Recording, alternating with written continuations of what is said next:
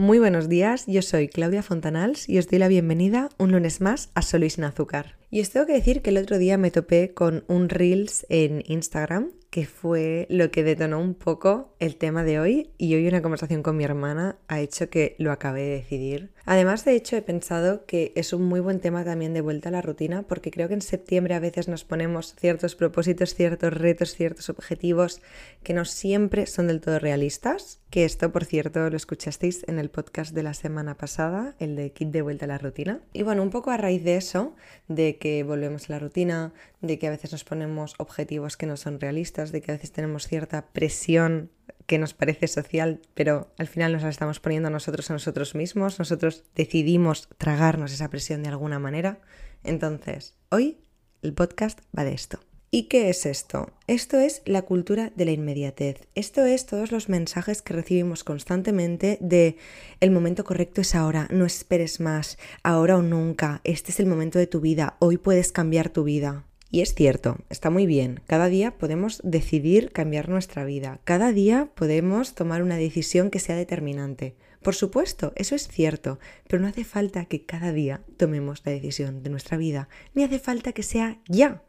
Si somos conscientes, realmente tomamos muy pocas decisiones determinantes en nuestra vida, que son tengo hijos sí o no, que es una irreversible, por ejemplo, pero las demás, la mayoría, son perfectamente reversibles. Yo puedo estudiar una cosa y luego decidir reinventarme por otro camino. Yo puedo empezar una relación con una persona y que luego acabe siendo con otra. Al final hay muy pocas cosas definitivas. Pero tenemos esa presión constantemente de que tienes que decidir ya tu camino, de que si no estás perdiendo el tiempo, de que ya tienes que saber lo que quieres hacer, de que ya tienes que tomar esa decisión y de alguna manera encauzar el resto de tu vida, tomar tu camino definitivo, estar en el sitio correcto, en el momento correcto. Y hoy os vengo a decir que no es así, que no hace falta que sea hoy, que no tienes que tomar hoy la decisión adecuada, que no tiene que ser cada día el primer día del resto de tu vida. Y esto os lo cuento porque a mí me pasó el otro día con lo del reel de Instagram que os decía antes. Y es que estaba yo en Instagram y de repente me apareció el reels de una chica que se dedicaba a lo mismo que yo, que era coach, y que explicaba que ahora tenía, no me acuerdo, 28, 29 años y que hacía tres años había empezado con lo del coaching, que ahora ya se dedicaba full a ello, tenía un montonazo de seguidores, le iba súper bien. Y me alegro, me alegro mucho por ella realmente, pero no puedo evitar, por una parte, sentir cierta envidia y cierta comparación al final. Yo estaba pensando, jo, pues yo tengo 26, ella empezó igual un año antes que yo, por lo tanto ya voy con un año de retraso, que al final es un pensamiento inmediato que nos viene a la mente y que no se puede controlar, ¿no? Pero lo que sí que podemos controlar es qué hacemos con ese pensamiento. Entonces, a mí a la que me empezó a invadir la angustia, el agobio, la presión, eh, la comparación es al final que se apoderó un poco de mí. Y luego pensaba, a ver un momento, ¿Puedes, por favor, no compararte con esta chica que además desconoces completamente su camino? Desconoces cómo lo está haciendo, desconoces cómo lo ha hecho, de dónde viene, cómo le irá, además, porque que estemos en un sitio en un momento no es para nada garantía de estar en el mismo sitio en un tiempo o en unos años. Y sobre todo, que su camino no es el mío. Que a mí me tiene que dar exactamente igual donde esté, donde vaya a estar, donde estuvo. Que ella haya hecho su camino y que yo esté haciendo el mío son dos cosas completamente independientes. Y si yo las quiero fusionar en mi cabeza, las fusiono. ¿Para qué? Pues solo para darme un mal rato, porque sinceramente no me ayuda de nada. Pero aunque yo sepa que no me ayuda, muchas veces lo sigo haciendo. Lo sigo haciendo por esa presión social de la que hablábamos antes, que al final es esta cultura de la inmediatez que yo recuerdo cuando estábamos en la universidad y que éramos niños de 20 años, y se decía muchísimo esto de cuando acabes la carrera eh, tienes que montar algo tuyo. Cuanto antes montes algo tuyo, mejor. El objetivo de todo el mundo era tener algo suyo, era montar algo, era crear una empresa, montar algo suyo, encontrar aquello en lo que era bueno, explotarlo, ser el líder, ser el rey. Ostras, ¿en serio? Con 20 años. Y además, yo me acuerdo que yo también lo pensaba en su momento, pensaba, Claudia, apresúrate porque algún día tendrás que hacer esto cuanto antes mejor, porque al final tendrás que tener una familia, te irás haciendo mayor, luego tendrás hijos, luego tendrás otras cosas, entonces tienes que apresurarte ya a encontrar qué es lo que tienes que hacer, qué es lo que quieres hacer. jolín, ¿eh?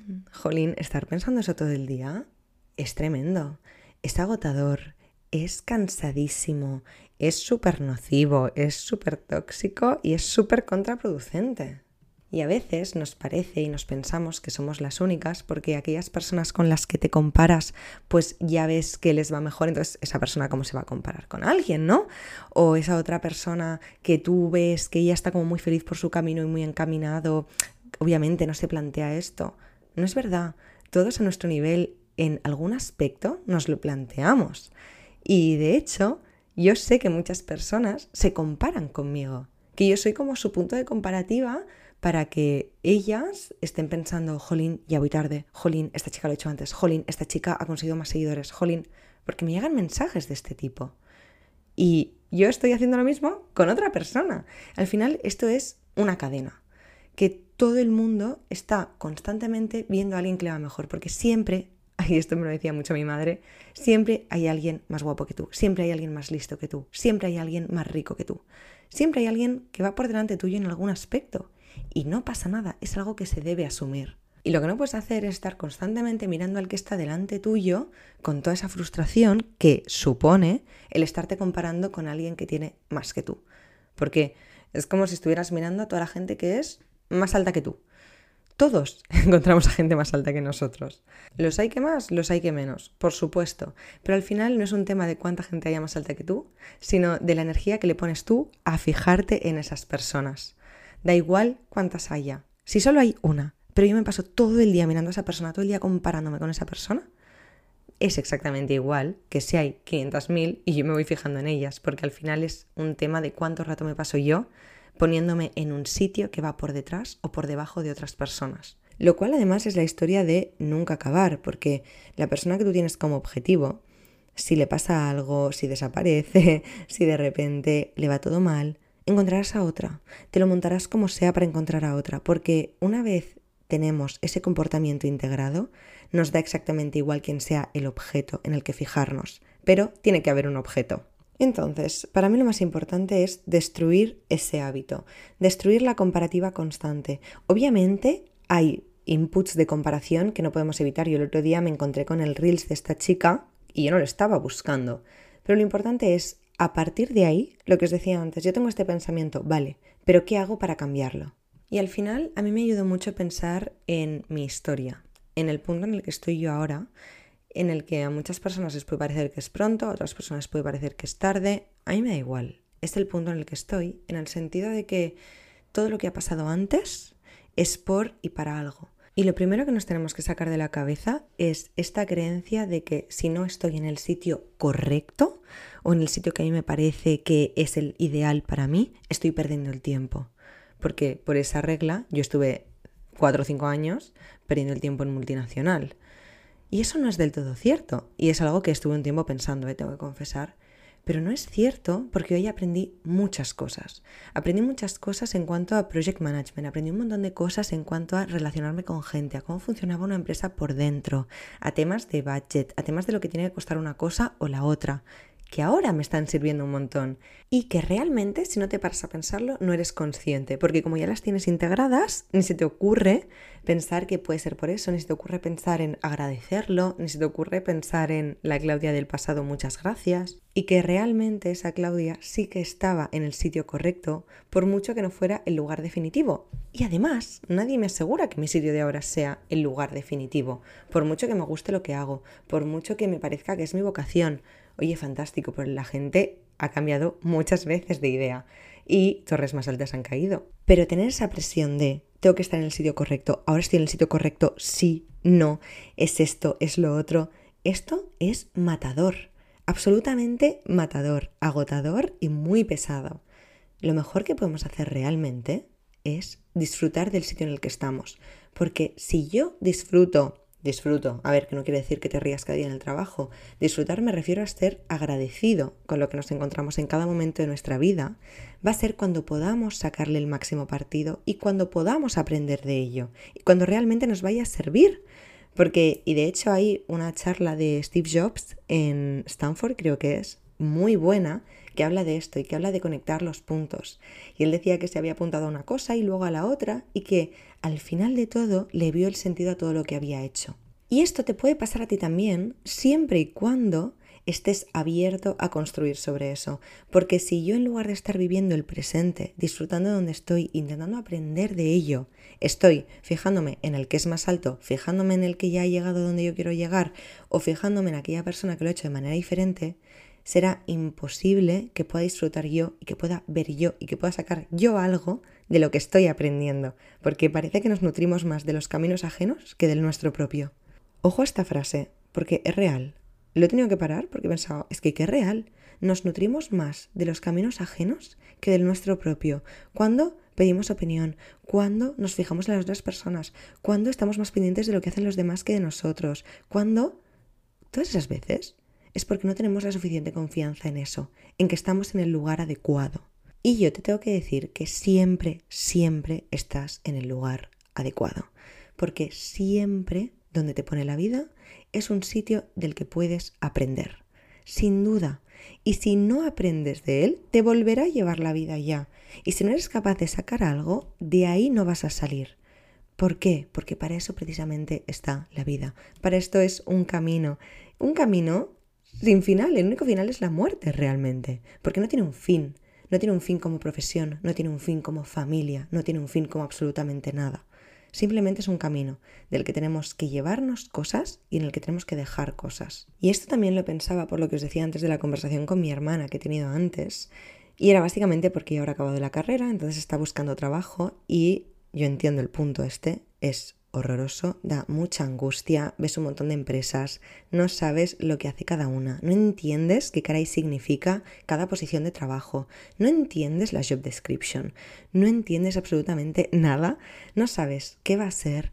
Es una época de muchísima incertidumbre y yo no sé de absolutamente nadie que lo haya vivido con una ilusión de locos. Es una época de... Mm, pero es una época por la que hay que pasar y es un trámite que hay que pasar.